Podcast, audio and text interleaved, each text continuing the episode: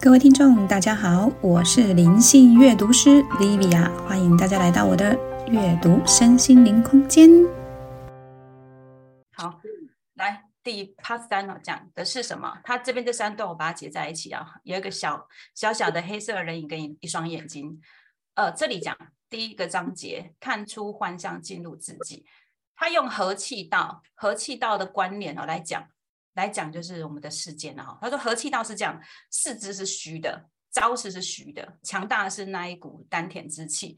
啊，你那个气如果对了，你就可以四两拨千斤，就像那个太极一样哈。我们对外的投射跟关注，就像这个四肢是虚的，都是假象。你内在的那一点清明，才是真正创造的来源。他说的就是心随境转，好，心要随你的心是随着境在转的。然后要我们看透这个世间，好，要醒来。那与其一直在找证据证明这个世间的真实啊，你不如直接相信它就是假的，它的虚幻。一旦你体会它的虚幻之后，你才会松一口气。有时候就太认真了，太认真就让你很憋不住。当你松口气之后，你会发现，呃，比咽不下这口气好啊。你开心的吸一口气，又会比叹一口气好。那你这个时候就干嘛？专注呼吸。好，专注呼吸就会明白啊，真实的生命就在你的一呼一吸之间。好，这是他这个这一个这里面他的书里的内容。然后后面这个星号是他的小笔记啊，他说抓我的，我的这世间上我的就是一种专属权。有关于外在有我的车啊、房啊、伴侣啦、东西啊，哈，这是外在的。那内在就有我的思想啊、我的创意啊、我的目标啊，这些其实都是属于一个非非暂时性的，因为它会随着我们的生命而而消失嘛。所以就是没有所谓的专属权跟永久权。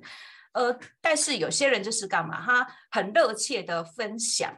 他都不是，如果他不是为了快乐，他就是为了因为豁达，他已经了悟无我啊，就是没有东西是非我不可，他就不会执着，那才会让这些事情轮转，就无需执着而常使轮转。他这句就是应该是指，既然这东西最终都不不会是属于我的，那我就让他分享出去吧，让他就会有循环的效果啊，就是这是他讲轮转的部分啊，然后看自己是个咖这一个章节。因为他已经出了书嘛，有知名度了嘛，就会有很多的朋友转介绍啊，然后要希望他再转介绍啊，请他再帮忙再介绍，但是他会拒绝。而在这个拒绝过程中，他体悟到有些人会因为被拒绝而觉得说你是不是看不起我的那种感受，所以他特别写。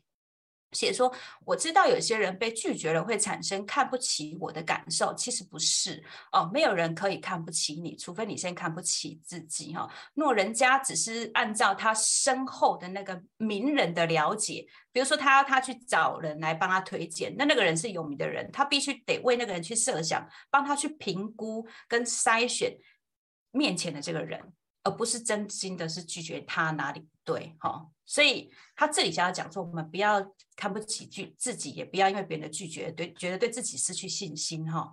然后又说，呃，我们常常会有因为外在条件而靠过来的朋友，能配合的其实都是外在的东西。哪天这些外在条件消失，他们就像退潮一样就消失了。那所以要四个咖的内在表现，就必须是你看自己要有那样的一个质感出来。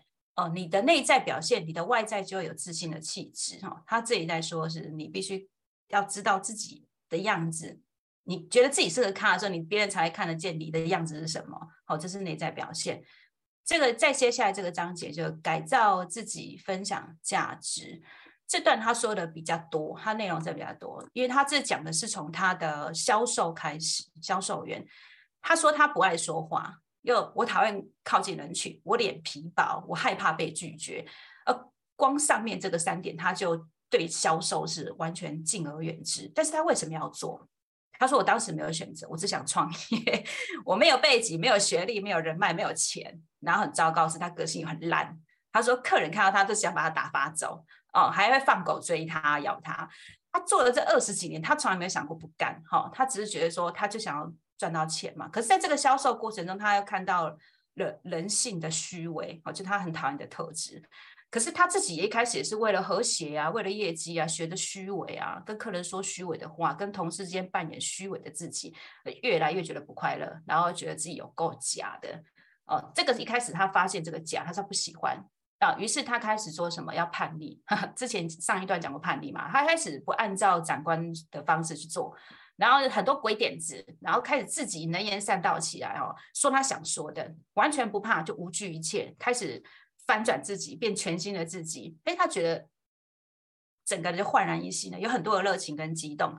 这个时候在讲，他说：“哎，我们要改造自己，你有不开心你就改造自己吧，你会看到新的样子。”呃，但是他后面又又因为是因为太自信了哈，太自信，所以又后面才会有接着这个自杀的问题。然后就是因为这个书哈，他说苍天怜悯给了他这一本书，可以让他就是自死地而后生，然后开启生命的另一个阶段。他后面因为他前面是销售的这个过程，要透过书之后，他去回想他以前这个经验，他其实是喜欢销售的哈。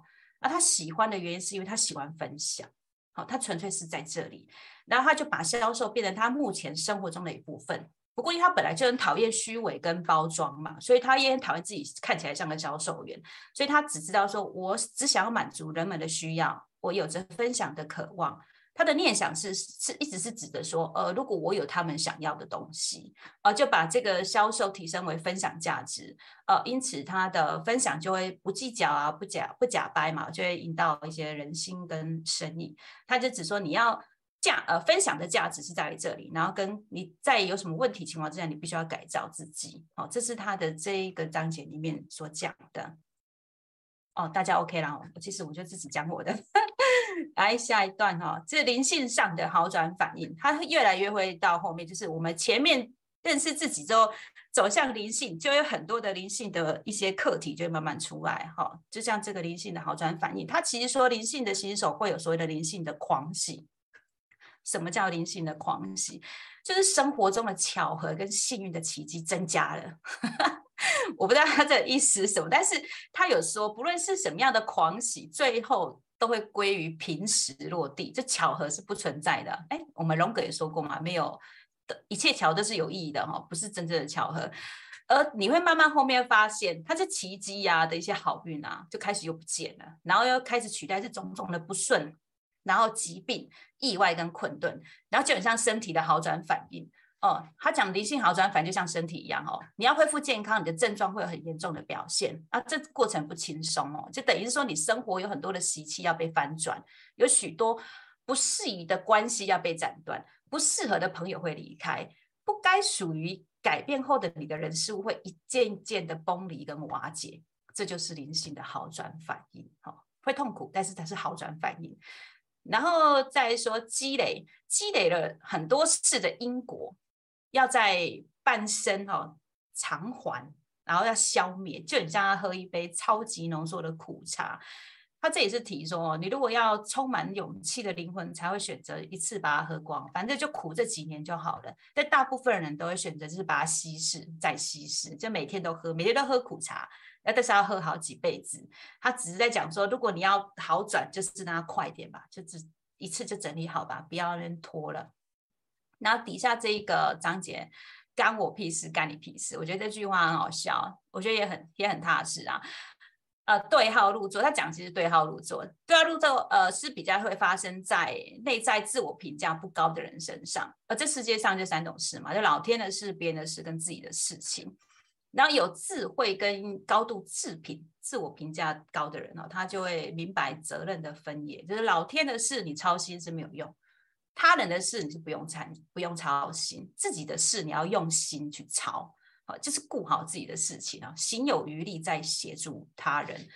哦，他这里在讲的说责任的分野，然后他讲到，呃，人呐都会受到外向吸引啊，我们都是人嘛，我们会看见自己之前，我们先看到什么？先看到外界啊。他讲的是一切的发生都没有错，呃，更不是你的错，只是那一些被你看见的外在的那些发生也都没有错，他们只是一种。外在的发生，他自己有点老口，但是书里的我大概听得懂意思。如果你不在，你不在的话，那些外面的发生哦，它还是会发生啊。你如果看不见，它还是在发生啊。他意思只说，所有的发生都不是冲着你来的啊，没有人在乎你，大家都只在乎自己，只是碰巧这个问题跟你有关系而已。这碰巧刚好是你的问题而已。他其实讲说，你做任何事情都要反观。自己的心呐，哈，如果这个心刚好跟你有关，你你必须要怎么做？去觉察，觉察说把自己的事跟别人的事分开，而一旦你分开了，你就会比较知道怎么做。我就不会说，好像每个人的事都跟你有关啊，就觉得他就说干我屁事啊之类的哦。那如果真的要让自己感觉到自责，只有两种原因，一种就是你剥夺了别人可以自我觉察跟自己负责的机会，这个你就要自责了。它本来是他的事情，结果你把他拦起来做了。然后第二点就是，呃，你自你的自己太自我感觉良好，觉得自己太厉害了，太骄傲了，可以竟然觉得别人的事情可以可以你来处理，然后你要自己想，我到底是谁啊？啊，对我们到底是干我什么事啊？有时候要自己去想这些事情，你就会把责任划得比较清楚哈，不会什么时候揽在身上。好，这是他讲的第二章节。在接下来要讲说帮助人跟被帮助，你看他上面就讲了，先讲分分记好之后，就要讲助人跟帮助人哦。他说帮助人哦，除了顺手，就是真的很顺便啊。然后一点叫安全，好安全。然后他讲的自爱，就是说，如果我们在助人的时候要有必要的考量，这不是自私，这是自爱，就是我们要一些一定的考量。哦，我们我们有一些考量才做啊，不是什么都可以帮的嘛，哈。然后你如果帮助了人，你也不要去不要去记惦记着他，这个念叫惦记，没有高度。他的高度讲的是优越感，好，就是你不能有这种助人的高度。你助人的高尚的地方，就是你要让对方感觉不到你的帮助，哦。如果有些人他他他帮助别人的同情，其实跟慈悲没有关系，纯粹只想展现自己的优越感，而那优越感可能是钱啊、地位啊，跟跟其他的资源，啊，尽量不要有这样的一个高度，让别人感受得到。然后被别被帮助的人，你我们被帮助，我们心存感恩是一定要的啊。但他有说有一个想法叫受人点滴必全勇以报，这种的念想，他说大可不必啊，这个有人情的包袱，哦，你会形成压力。这个压力会拖慢你以后可以回馈这份帮助的脚步，哦，你一直想着说啊，我欠他的，我欠他的，反而是在卡住你自己。他说不要有这样的包袱，哈。然后他最底下是说，这是能量来源嘛？施与受的当下都是一种因缘的促成，或许他就是得这么做，你也得这么做，哈。但这是相同的力量，他当下就已经平衡掉了，好，所以如果你善用这样的平衡，哈，其实可以建立很好的人脉跟资源，哦，就是。反正他也是说了嘛，你不要去，一是勿念，二就是 不要不要有包袱，在助人跟帮助人这个点上，OK，来下个章节，灵性啊，以玩乐为目的，他的玩乐为目的哈，哎，等一下啊，我我是发突然跑掉了，OK，灵性玩乐目的，他说修炼心性没有强健的身体是不行的，他其实在这里面他说他修功功道弓箭弓箭道。然后跟剑术、剑道、和气道，他用武术来练心，来用用以身体来练气，跟健身一样哦。然后因为一开始运动，他体会到哦，不能只有心灵的进展，因为那你心灵进展，身体跟不上哦，你的灵性也上不去。他说这个是相辅相相成的，就是说你个心灵老师，结果身体很差很虚，看起来好像也没什么意志坚定的感受了哈。他说你要你这身体本体一定要顾好了哈，然后。再说他，当他心准备好了哈，老师就一个一个的出现，不论是武术老师还是道术老师，他说上天就会派派他需要的老师来教我。那必须是说你的心必须是准备好的哈，你不要说呃没有准备好，然后就是胡乱乱找，那就那就可能会没办法学到你想要的。那也讲了。一个人都有一套活法，就是开心就好啊。他其实很很轻松在讲这件事情，他没有想过要成为什么，也真的不必成为什么。反正总和所有一切的加总就是我啊。他给了大家这样的信念，他自己是这样的信念哦，玩乐为目的然后就不要太大的压力。然后第二接下来的章节，他这个章节要写孤单的反义词，其实我真的去搜过孤单的反义词。他说：“我是这群人中的孤单子。”他是指说，他有一次去参加一个聚会然后，他第一次感受到孤单。他进去到那个会场里面哦，每个人都可以很自在跟彼此谈话、聊天，融入环境。然后他跟每个人去试图说话的时候，他们总是听不懂，感觉对不上，然后眼神很敷衍，他很受挫。他觉得我自己是 这人群中的怪咖，还是孤独者？但是他越想要让自己觉得不孤单，他就越受挫。哦，越受挫。我相信有些人常常会参加一些活动，会觉得自己跟他辨认就是没办法融入然后，很奇怪哦。当然，他也说了，我不要孤单啊。但是孤单的反义词是什么？他找不到啊。他也说，你不信你查查词典。来，对我去查词典，对，找不到。然后他就说，人类哈是可以为了解决孤单的感觉，创造很多东西。现在接下来就说这个。创造什么？去赚钱，赚很多的钱，然后疯狂而危险的性爱游戏，或是疯狂的购物，然后购物买完之后，空虚寂寞还是在嘛？你如果看见账单呢，就更荒芜了。我怎么花那么多钱，就还是这么孤单，对不对？他说存在本质就是孤单啊，我们要去明白这份孤单，接受这份寂寞。我觉得他这就讲说，灵性的学习路程上一定有这一段很孤单的路，所以他才会写这个。然后他说，呃，事事实上啦，一群人的热闹都只是因为各自的孤单。有没有想到一首歌，阿桑的那一首《叶子》啊？狂欢嘛，是一群人的孤单嘛？孤单是内心的问题啊。哦，你要解决孤单的方法有很多种啊，哦，就是而且不用花钱啊，你要会陪伴啊，会接受，会分享，会爱。如果没有人可以给你，那是因为你有嘛，那你就主你就主动去给啊。它里面讲的是你要怎么去呃解决孤单在你心内心里面产生的感受，他给了这个方式哦，然后懂你自己才能做你自己这本书的主轴了哈。每个让你羡慕的人都有着让他们头痛的问题。他们或许可以处理的很好，但是你未必啊。我们常常会羡慕别人好的一面，可是却要丢掉别人他们在面对的问题。他的呃，对方的好，只是因为透过他们解决了这些问题而来的，所以我们不能只是看别人好的那一面啊。然后每一个人在这个世界上都有独有的天赋和道途。他每个人的眼前的生活就是因为这样来的。我们既然没有办法复制，我们就做自己就好了哦。因为我们常常会追求别人的脚步嘛，想要 copy 别人的生活。他其实讲的是说，我们没有个没办法复制啊，我们就是自己做自己就好了。你就把自己做出个样子，让别人来羡慕你嘛。那最主要就是你要先清楚你当下要做什么啊，哈，别老顾着羡慕别人啊，想东啊怨西啊，赶紧把眼下重要的事情完成就可以了，好。然后他又讲一句话，呃，鸟如果不知道自己是鸟，它就会羡慕水里的鱼；人如果不知道自己是什么，你就会不知道可以变成什么，所以怎么变都不对。就算你已经拥有那 copy 那个人的样子，可是你内在是觉得空虚。有有很多这样的人。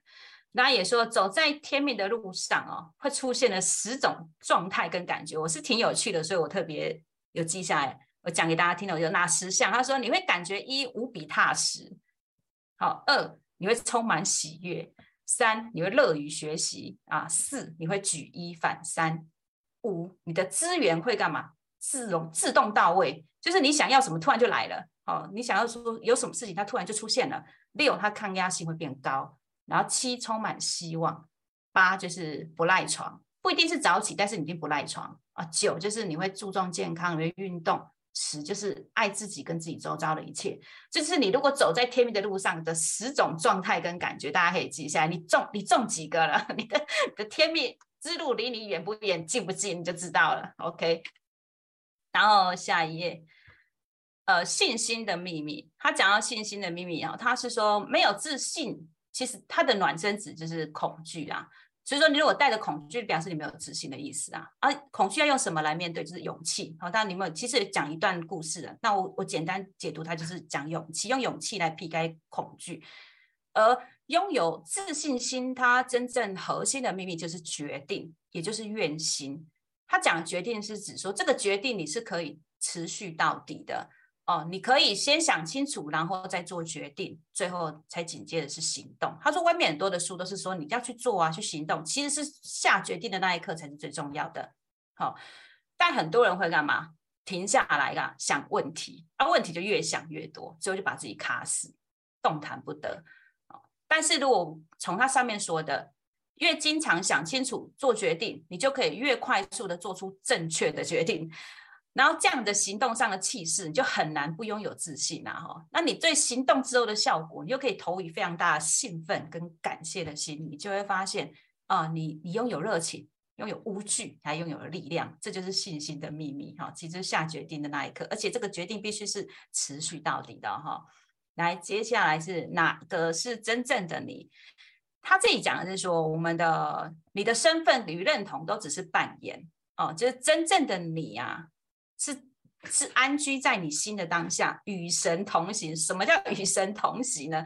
很不是电影的与神同行哦，他是指说，当你的不再与身体、头脑认同哦，这个世界是不会屈就于你，但是你的苦会离开了你因为你不再只为了身体的欲望而行走在地上，你心满意足的只满足身体最基本的需要，然后而将心力用在趋近于神性之道上。哦，其实要白话讲是还蛮多，但是我觉得应该大家的层级应该是听得懂。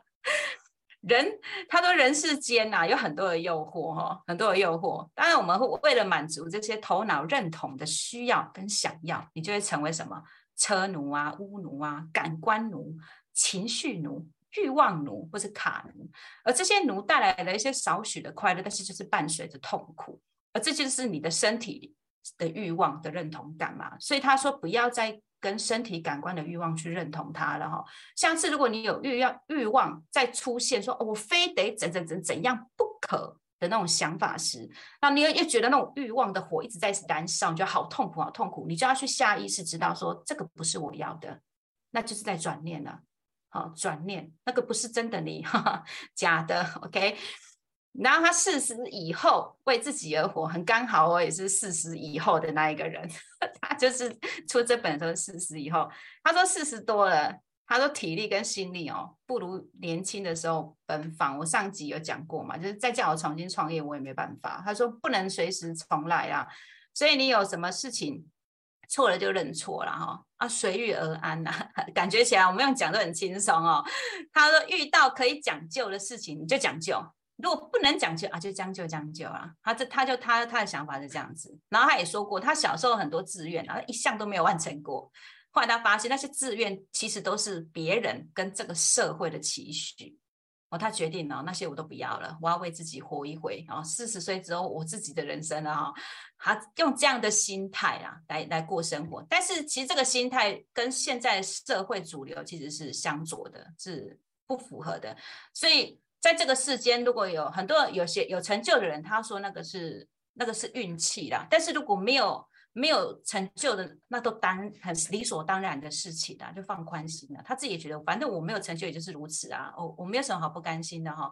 然后再讲到说人际关系的减法，他说减法是说你常常见不到的人，你就不要约了。